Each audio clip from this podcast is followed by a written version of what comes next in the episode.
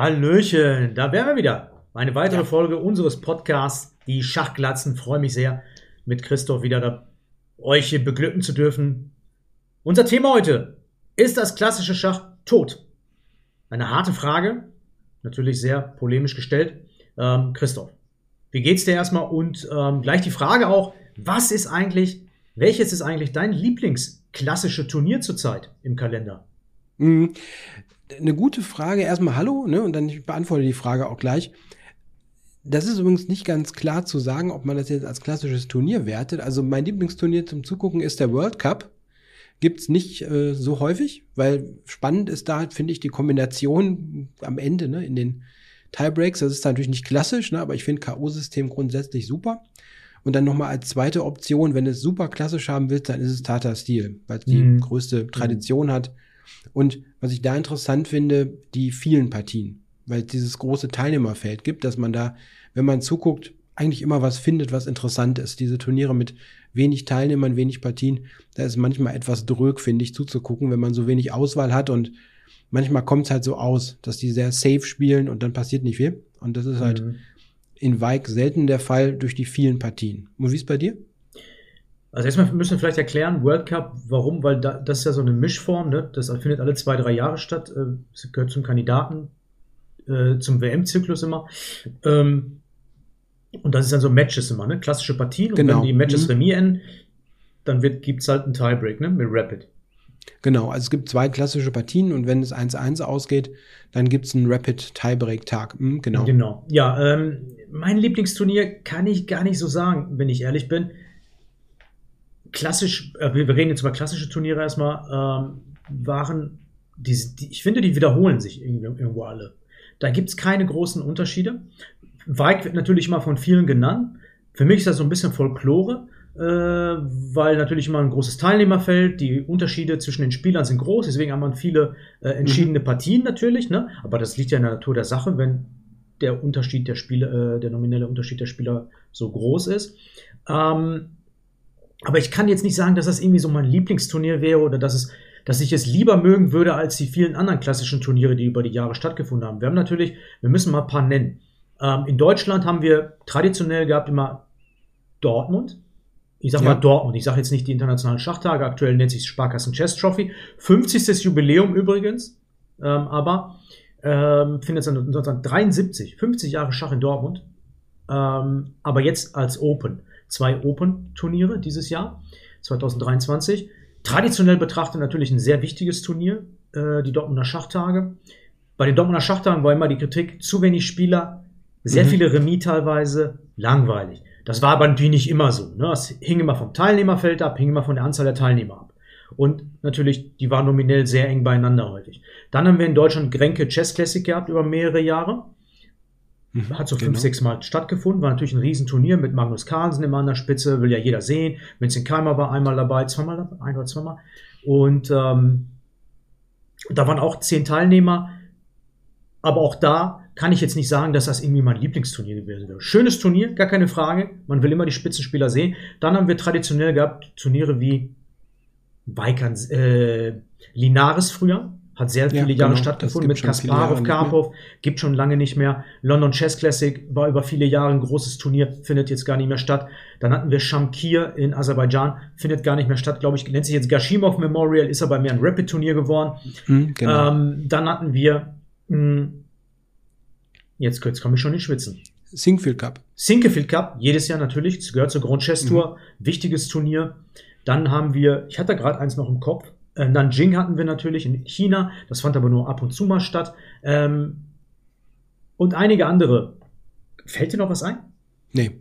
Doch, da ist noch was. Mensch, ich habe hier was im Kopf, es fällt mir nicht ein gerade. Also wir hatten im Rahmen Norway Chess, Norway, Norway Chess, meine Güte, wichtig, genau. Norway Chess ja. dieses Jahr, ne, läuft mhm. auch schon seit ein paar Jahren. Aber was so ein bisschen, was man sagen kann über all diese Turniere ist, sie sind so ein bisschen austauschbar. Wenn jetzt mhm. nicht wie in Weikernsee gerade mal 14 Teilnehmer sind mit unterschiedlichen Spielstärken, sind die austauschbar. Da sind fast immer die gleichen Leute dabei. Das war auch immer so der Hauptkritikpunkt. Und die spielen eine ähnliche Bedenkzeit häufig, eine lange Bedenkzeit, klassische Partien. Und ähm, die Remisquote relativ hoch, weil die Spieler natürlich sehr stark sind und natürlich, äh, wenn das die Top 10 sind oder Top 20, dann ist die Remisquote logischerweise sehr hoch halt, ne, bei im klassischen Schach. Ja. Und deswegen kann ich gar nicht sagen, ob ich ein Lieblingsturnier hatte. Für mich war das immer so ein bisschen austauschbar. Und dementsprechend auch, muss ich gestehen, etwas langweilig. Mhm. Also manchmal bekommen die Turniere ein bisschen Individualität durch die Art und Weise, wie sie übertragen werden. Ne? Wir nehmen die ja im Prinzip wahr über die Internetübertragung heute. Man ist ja kaum persönlich da. Und so ist zum Beispiel ein Singfield Cup anders als Definitiv, ein Tata Steel, ja. ja, weil dort das Kommentatorenteam sich eingespielt hat und das wird anders präsentiert und so weiter. Das ist vielleicht noch so ein, nicht ein Alleinstellungsmerkmal, aber so ein Unterscheidungsmerkmal. Wir müssten, glaube ich, noch erwähnen, es gibt natürlich das Kandidatenturnier. Klar. Alle zwei Jahre Klar. ungefähr, was ja auch klassisch ist. Ja, ja. Ein wichtiger Punkt ist, die Turniere sind alle im Rundensystem, mhm. nicht im K.O.-System. Jeder was für mich, mhm. Ja, was für mich persönlich äh, ehrlich ein Problem ist, weil ich das als Turnierform, um einen Sieger zu ermitteln, für ungeeignet halte. Ich bin da ganz, ganz drastisch. Ähm, das sieht man immer wieder. Auch jetzt Tata Steel. Ähm, dieses Jahr war für mich ein klassisches Beispiel. Es fand kein ernstes kein ernster Wettbewerb um den Turniersieg statt. Das war mehr oder weniger zufällig, wer da gewinnt. Am Ende meinst weil, du eher hin. Ja, weil zum Beispiel Wesley So gar nicht das Turnier gewinnen will. Der spielt einfach Remis. Egal was los ist, ist ihm völlig egal. Der wird gar nicht gezwungen, irgendwie zu gewinnen oder auf Gewinn zu spielen. Mhm. Es, es, sind Zufälligkeiten. Also wer dann in der letzten Runde spielt Abdul Satorov mit Weiß zum Beispiel gegen Van Forest und Forest riskiert ein bisschen was und dann wird's auch spannend. Mhm. Aber das ist eine Zufälligkeit am Ende, dass das genau passiert. Sonst, es kann auch anders sein. Wenn der gegen So spielt, kriegt er einfach ein Remis geschenkt. Beispielsweise. Also das sind, für mich mhm. müssen Turniere entschieden werden in, in Endspielen. Ist meine persönliche Meinung, also in Finals, ne? Und das findet da nicht statt.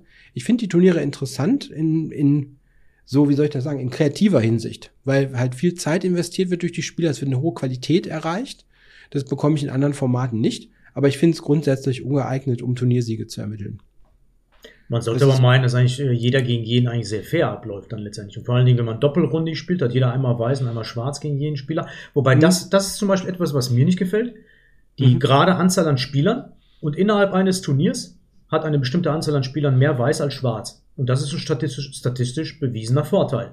Das fand ich schon ja. immer seltsam, warum das nie so richtig herangegangen wird und sagt, wir spielen halt mit einer ungeraden Anzahl. Das ist so ein psychologisches Ding bei den Menschen, dass sie eine gerade Anzahl lieber sehen wollen in der Tabelle, keine Ahnung. Aber es ist ja viel logischer eigentlich von der Fairness her, zu sagen, wir spielen mit einer ungeraden Anzahl. Jeder hat fünfmal weiß, fünfmal schwarz zum Beispiel bei elf Spielern. Statistisch mhm. absolut gleich. Die Partei. Ja, weiß-schwarz ist hier ein Problem. Ich sehe beim Rundenturnier noch das Problem, dass die, die Reihenfolge wann wer gegen wen spielt, ist extrem wichtig, weil häufig in der letzten Runde mhm. werden Turniere entschieden durch Partien, wo Leute gegeneinander spielen, wo der eine spielt um den Turniersieg, der andere spielt um die goldene Ananas. Und dann geht's wirklich drum, wie der goldene Ananas-Verfechter dann auftritt. Ne? Das kann Ob alles sein. Das kann, ist, ja. Das kann so eine Luschi-Partie sein oder das kann sowas sein wie Van Forest, ne? der dann kämpft und es wird spannend und mhm. gut. Es kann aber auch anders sein. Und ähnliches haben wir zum Beispiel in Kandidatenturnieren häufiger gesehen. Das war für mich teilweise reine Ergebnisverfälschung am Schluss. Und das würdest du nicht haben, wenn du ein K.O.-System hast. Aber da kommen wir von der Bedenkzeit schon weg in Turnierformat. Und das ist Turnierformat, so was, genau. was dann Hand in Hand geht vielleicht. Mhm.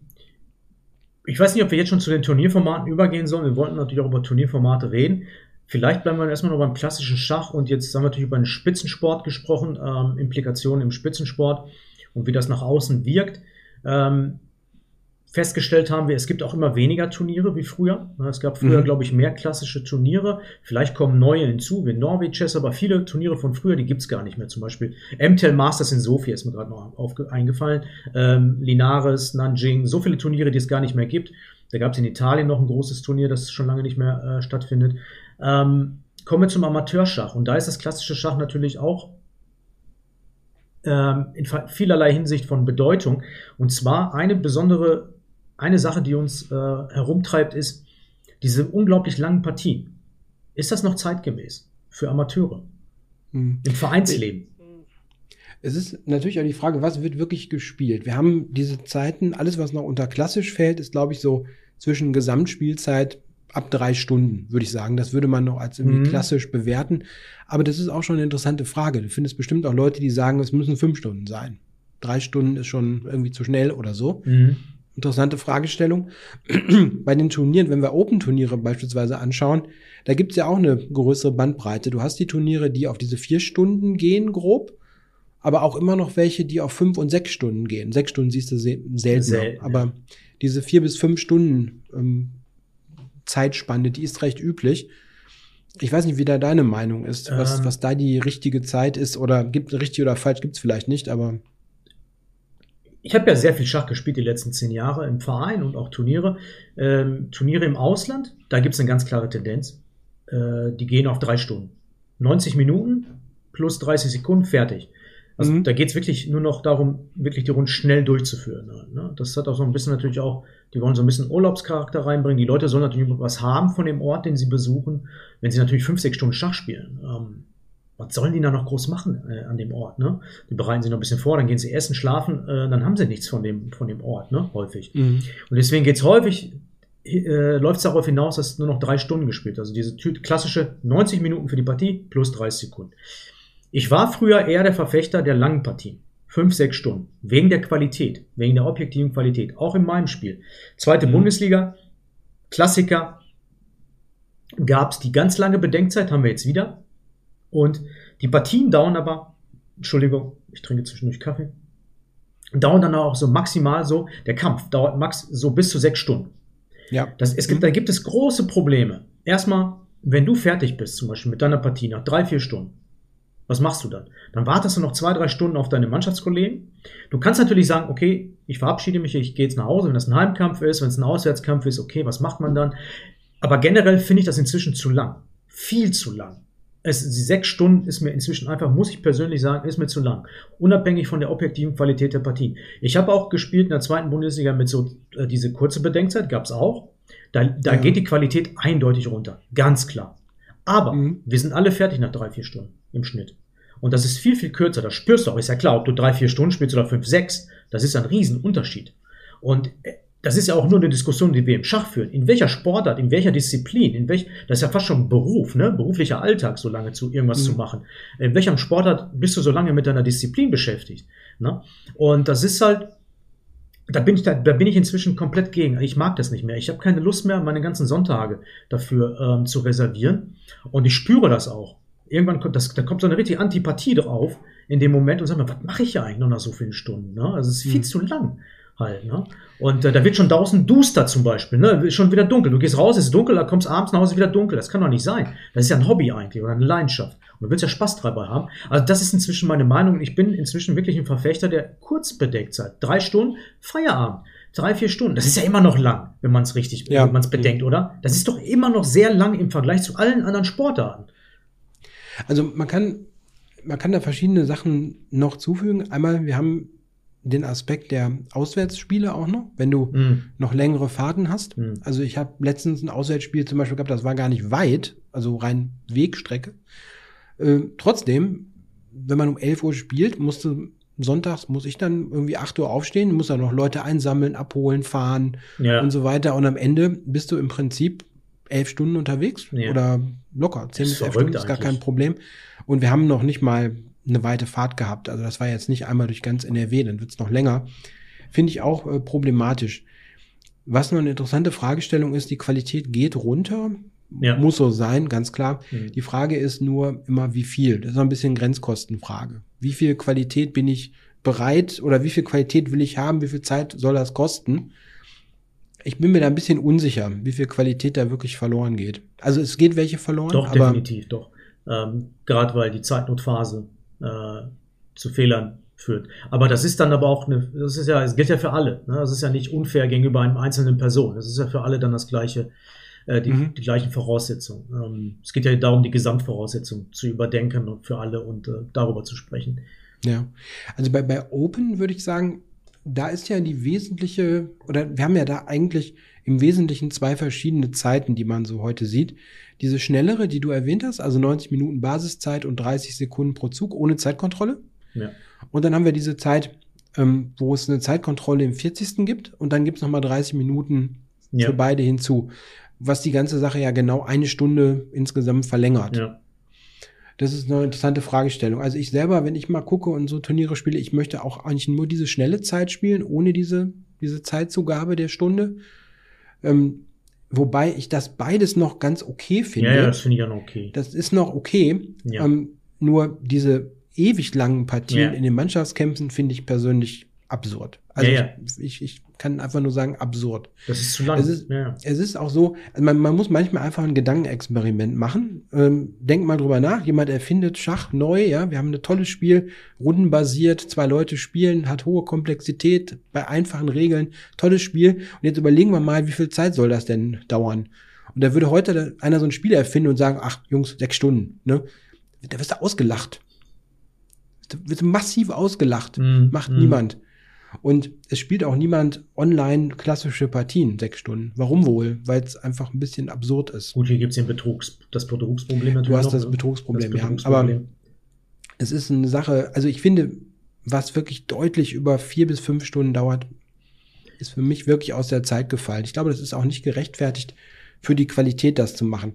Wobei, da ist meine Meinung auch die, da reden wir über normales Amateurschach, wo wir uns jetzt zuzählen. Wir sind so vielleicht Semi-Profi oder so von der Stärke her, aber so die, so das normale Schach.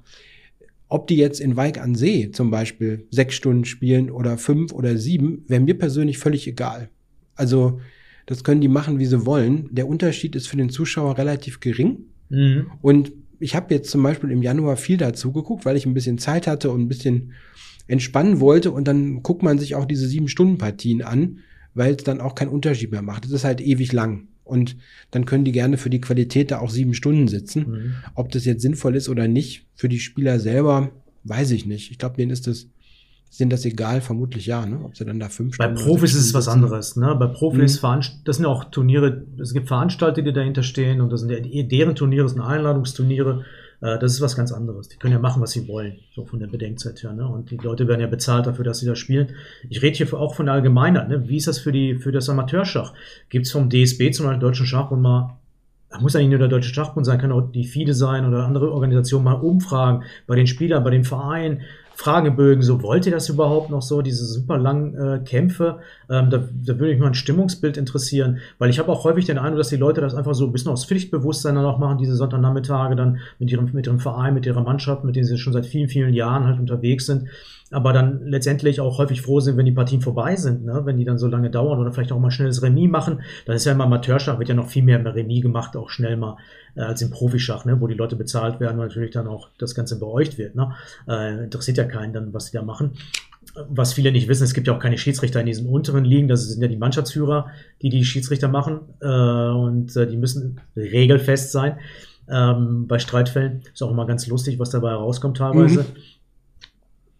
Das würde mich mal interessieren. Also, das ist, es wird ja auch, es werden ja auch Entscheidungen getroffen hier, was die Bedenkzeit betrifft, von Leuten, die selbst ja auch teilweise kaum noch aktiv sind, teilweise. Das sind ja Gremien und Funktionäre, die da die Entscheidungen treffen. Ne? Und ähm, spielen die selbst überhaupt Schach? Wissen die eigentlich, wie das ist, wenn man da fünf, sechs Stunden am Brett sitzt oder den ganzen Tag sich verheizt äh, für den Verein? Das sind so ganz interessante Fragen einfach, die man angehen müsste, einfach mal. Und ähm, man ein Stimmungsbild daraus, äh, herauskitzeln Ich finde es auch interessant, das mal in der Breite abzufragen, weil man hat ja oft nur Eindrücke, die selbst auf einen zukommen. Die sind ja jeweils unterschiedlich. Ich Mhm. kenne das zum Beispiel so für die regulären Mannschaftskämpfe, also den Ligabetrieb.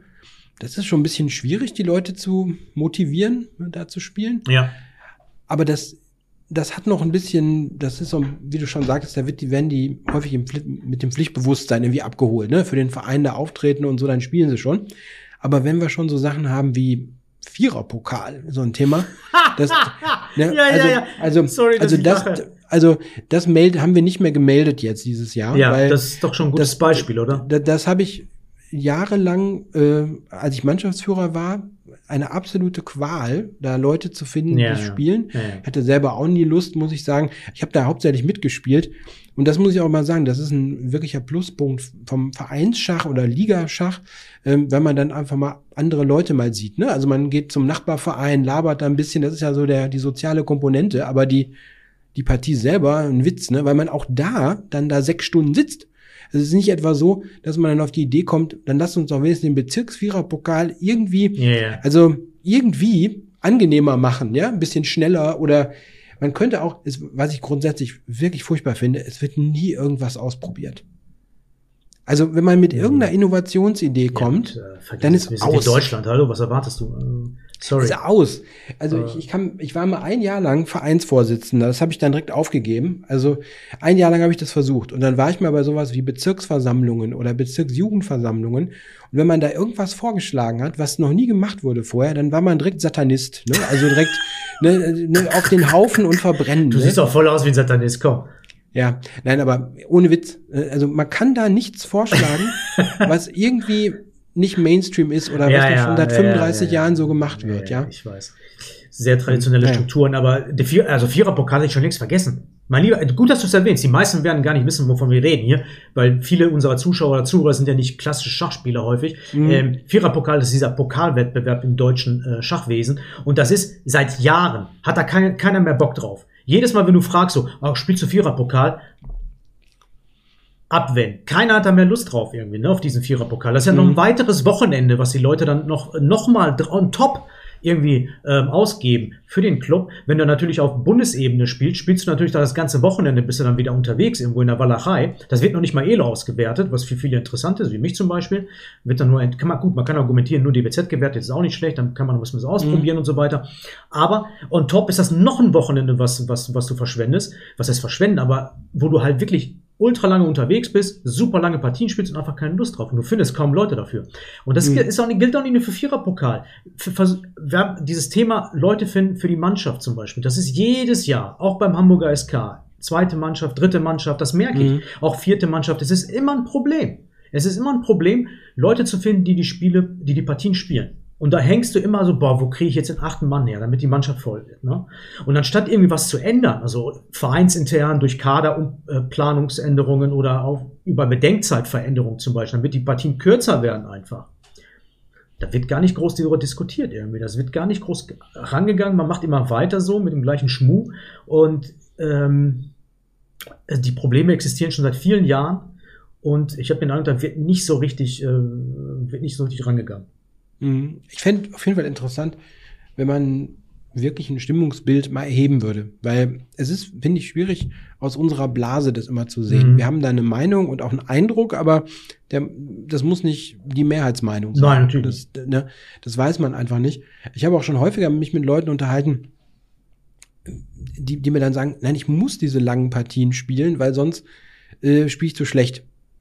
Also das Argument gibt's wirklich, dass man sagt, ich brauche mehr Zeit und so weiter. Ja. Vielleicht ist es eine Mehrheitsmeinung, man kann es nicht sagen. Das muss man vielleicht mal rausfinden, Mhm. wie, wie da die Denke ist. Gut, gut, gut, gut, gut. Lass uns über neue Formate reden.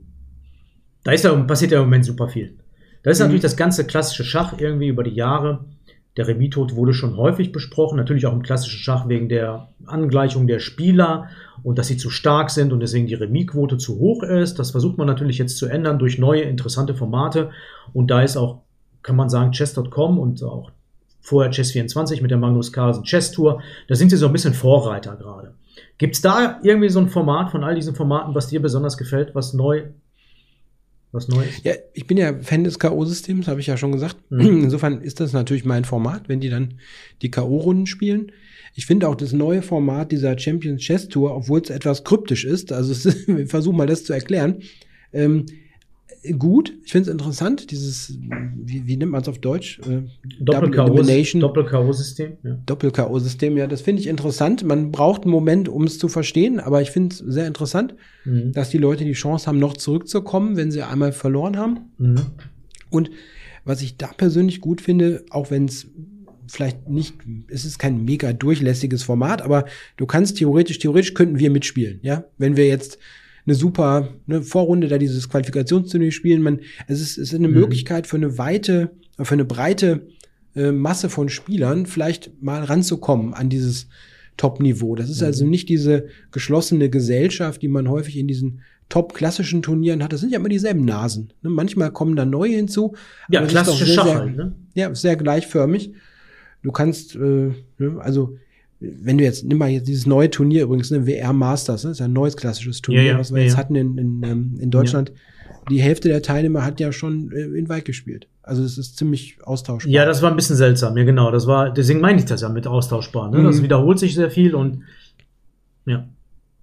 Was man sagen muss, ähm, durch bei kürzeren Zeiten, weil da reden wir jetzt ja wirklich von Rapid Online, was spielen die? 10 plus 2, das ist ja so richtig schnell. Und Mhm. ähm, manchmal dann so 15, 10, sowas. Du hast natürlich, was Formate betrifft, viel mehr Flexibilität in diesen Zeitformaten, weil du viel mehr Partien schaffst Mhm. und so auch diese Situation kreierst, dass Leute unter Siegzwang gesetzt werden, was du ja häufig bei den klassischen Turnieren im Rundensystem kaum hast Mhm. Mhm. wo dann so jemand wie Wesley So sich einfach durchremisiert, obwohl er es eigentlich gar nicht dürfte, ne? nach Spieltheorie. Aber der will ja gar nicht gewinnen. Also, sorry, das ist so ein. So Du bist bei Wesley Sode hängen geblieben die ganze Zeit, finde ich cool. ja, der tut mir leid, aber ich habe ich hab dieses Turnier angeguckt und dann ist er in der Vorschlussrunde, ne, spielt er gegen Abdusatorow mit Weiß und klammert einfach Remis ab mit Weiß. Beim machen. Masters oder wo? Nee, ähm, in Wijk. Bike. Mhm. Und da- da- das, das macht null Sinn. Das ist, das ist turnierverzerrend. Er muss doch versuchen, das Turnier zu gewinnen. Mhm. Das ist einfach, das verzerrt das Ergebnis einfach, weil so jemand, die anderen, die spielen auf Sieg. Das ist nicht nur Magnus, auch, auch ein Giri oder so. Die haben mehr Risiko genommen, um Mhm. Partien zu gewinnen. Und der, der, der gibt, der fordert Abdusatorow gar nicht raus. Das ist, das ist wettbewerbsverzerrend. Und sowas passiert im K.O.-System nicht, weil immer nur die zwei Leute spielen gegeneinander und wer halt Käse spielt, fliegt raus. Und okay, das ist halt meine Meinung. Ich Mhm. mag halt Mhm. kein Rundensystem. Also ich mag das als Basis, um vielleicht interessante Partien zu kreieren. Dafür ist es schön, so im, im kreativen Sinne. Als sportlichen Wettbewerb finde ich das absurd. Ganz ehrlich, Mhm. finde ich absurd. Ähm, Aber Ich Gut. muss gestehen, ich bin großer Fan des Rapid-Formats inzwischen, aus verschiedenen Gründen. Mhm. A, ähm, es passiert deutlich mehr. Ähm, du kannst viel mehr kommentieren. Aus Zuschauersicht ist es viel, viel interessanter, weil da ständig was passiert. Und Fehler sind nun mal auch das Salz in der Suppe, muss man aber sagen. Auch wenn das ein Phrasenschwein-Spruch jetzt ist. Ähm, Im klassischen Schach, also gerade bei der WM haben wir häufig gesehen, aber beim Kandi gut, Kandidatenturnier ist vielleicht nochmal eine Ausnahme, aber das waren zu viele langweilige Partien auch mal wieder dabei. Und beim Ra im Rapid passiert einfach ständig was. Und es ist spannend, es kann gut kommentiert werden. Der große Vorteil ist, man kann es noch kommentieren, es ist nicht zu schnell, man kann noch schon Mhm. Pfeile einmalen, man kann die Züge zeigen, man kann noch ein bisschen Analysen zeigen und die Zuschauer kommen mit einigermaßen.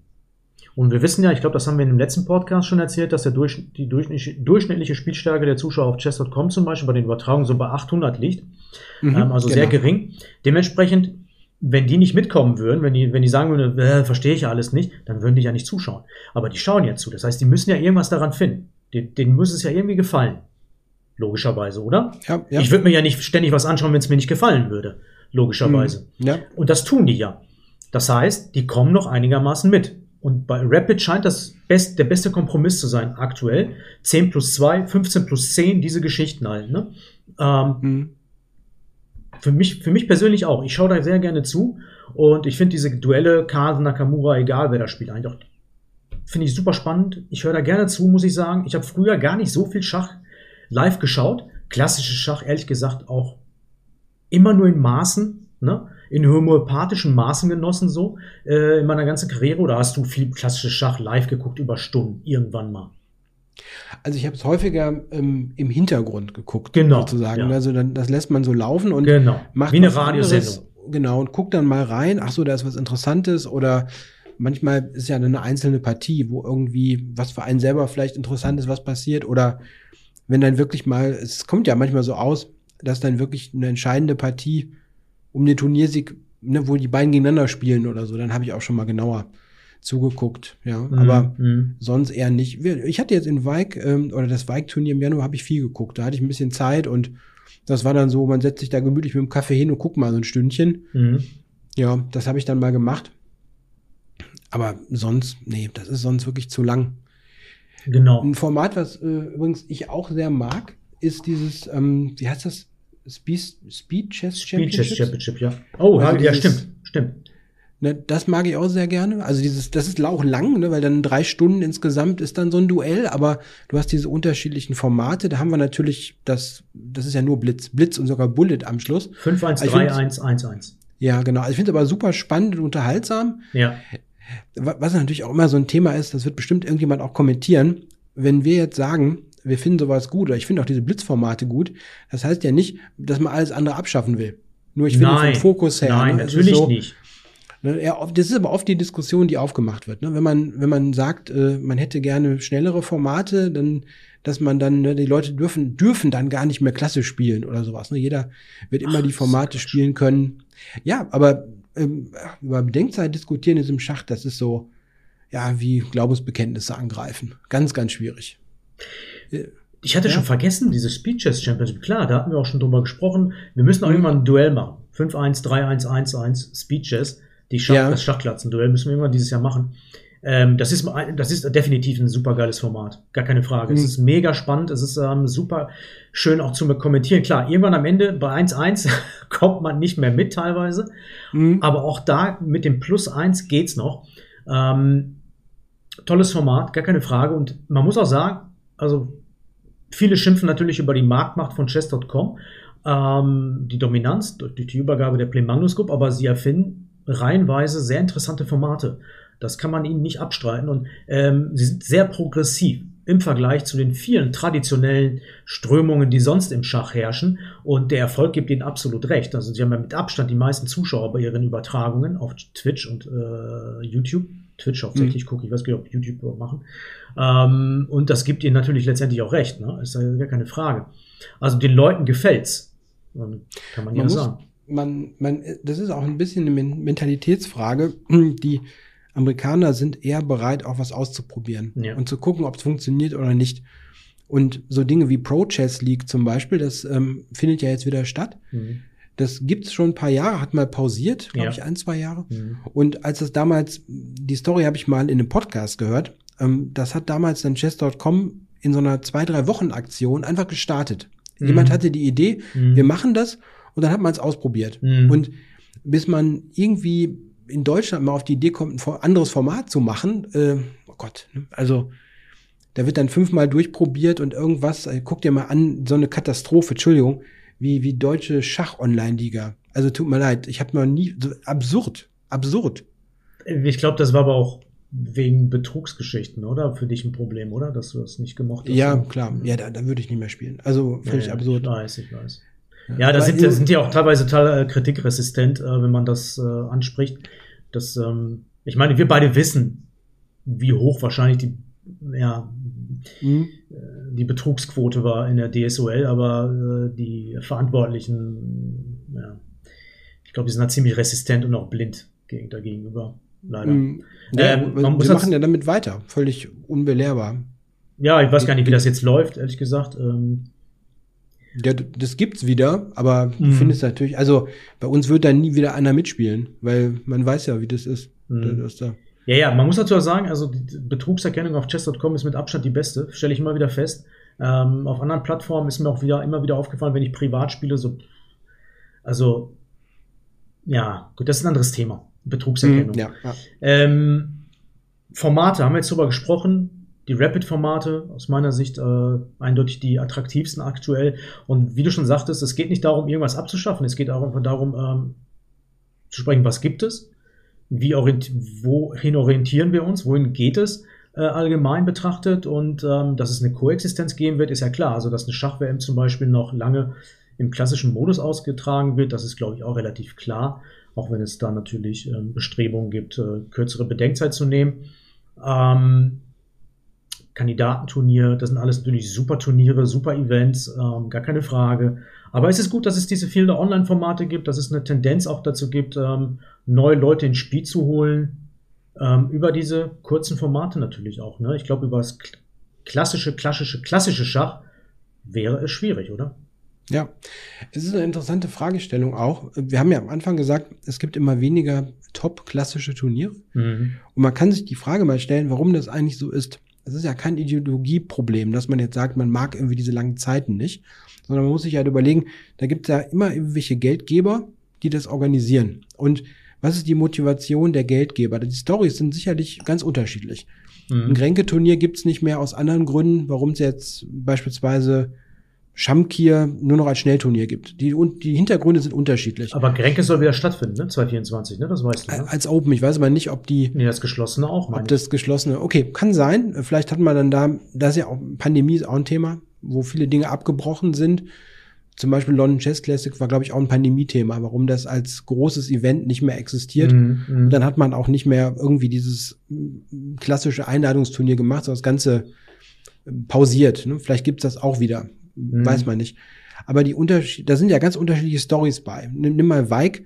Ne, warum läuft das immer? Weil ja Tata Steel ist der Sponsor, die haben hauen das Geld raus. Für die ist mittlerweile die Story natürlich, ähm, die sind die Inder, das ist eine indische Firma und die können Stimmt, die indischen ja. Top-Jugendlichen da auch super präsentieren. Mhm. Also es ist eine tolle Stimmt Story für die. Ja, ja. Und sowas wird auch weiter laufen, vermutlich. Aber es hängt oft an Einzelpersonen oder an, an, an bestimmten Interessen. Guck dir WR Masters an, das ist eine Ein-Personen-Geschichte. Oder guck dir Singfield Cup an. Ne? Der hat einfach die Kohle und macht das Turnier, weil er da Bock drauf hat. Und guck dir mal an, welche Turniere existieren denn, die also die kommerziell sich selbst tragen, weil da jetzt irgendwie Werbung gemacht wird. Also es gibt's gar nicht. Das sind fast immer nur Einzelpersonen oder oder Gränke. Ist auch eine Einzelpersonengeschichte. Ja, nee, der hat nicht er bezahlt. Es war schon Grenke das Unternehmen, aber natürlich Ja, ist er natürlich der treibende Motor natürlich auch mit dem Genau. Schachzentrum, äh, Bahn-Bahn und den dahinterstehenden Personen gewesen natürlich Mhm. auch. Ne? Ohne ihn wäre es schwierig gewesen, das durchzusetzen natürlich.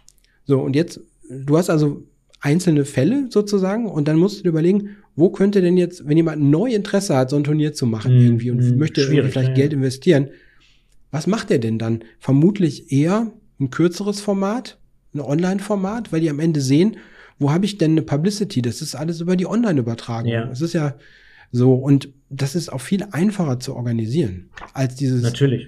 ja und Preiswerter auch. Die Leute Ja, sitzen zu Hause. preiswerter. Es ist Viel preiswerter, keine Unterkunftskosten, äh, Kosten, Mhm.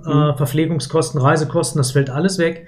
Ähm, letztendlich ist es auch klimafreundlicher. Kann man auch vielleicht ein bisschen mit wärmen, wenn jeder von zu Hause aus spielt. Also es gibt viele Gründe, eigentlich Schach von zu Hause zu spielen. Im Gegensatz zu im Prinzip jeder anderen Sportart. Mhm. Außer E-Sports. Ja. Also das ist ein Ding, wenn man überlegt jetzt auch, auch nimm chess.com, ne, die jetzt diese ganzen Online-Turniere machen, die haben natürlich auch ein kommerzielles Interesse, die promoten ihre Plattform. Das ist was, was sich selbst trägt. Das ist ja nicht Mäzenatentum. Und die, die dann neu kommen und irgendwie Geld reinstecken wollen, die überlegen sich halt auch, wo kriegen sie was für ihr Investment, muss man einfach sagen.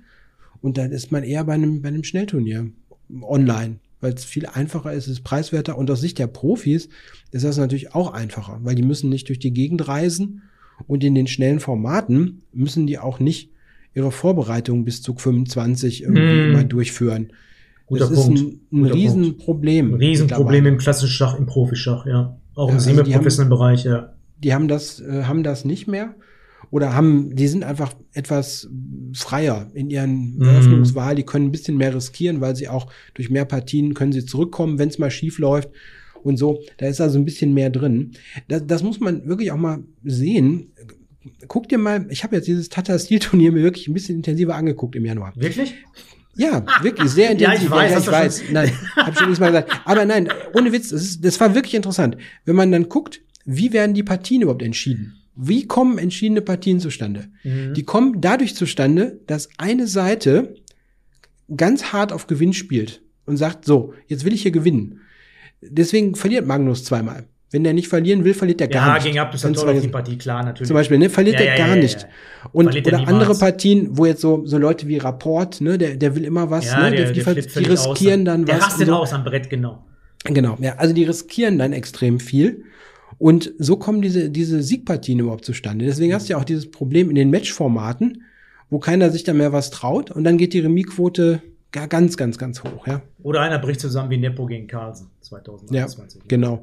Ja, wir werden ja sicherlich auch noch mal gucken. Wann, wann ist das? Wann geht das los? Das Das ist, äh, 9. WM-Match? April oder so, 7. offiziell. Mhm. Wir haben jetzt, was haben wir heute? Ja, ist Aufnahmedatum ist 8. März, aber das Video, was ihr jetzt seht oder hört, Mhm. das werdet ihr am, am Wochenende hören, also ein paar Tage später. Ähm, ja, ich denke, wir sind mehr oder weniger durch, Christoph. Ne? Ja, wir haben ein paar und schreibt auf jeden Fall mal in die Kommentare Genau. rein, was ihr meint. Das ist ganz wichtig, weil so ein Stimmungsbild können wir ja auch schon erheben. Sind ja viele Zuhörer oder Zuschauer da und mal schauen, was dabei rauskommt. Vielleicht lernen wir ein bisschen was draus, wie so die Gesamtmeinung ist, weil es muss nicht die Mehrheitsmeinung sein, die wir haben. Ja. Nö, natürlich nicht. Es ist breit gefächert mit Sicherheit. Also fleißig kommentieren, wie Christoph sagt, würde mich freuen. Christoph auch. Und dir wünsche ich, Christoph, eine schöne Zeit. Bis zum nächsten Mal. Ne? Ja, genau. Mach's gut. Bis dann. Mach's gut. Ciao.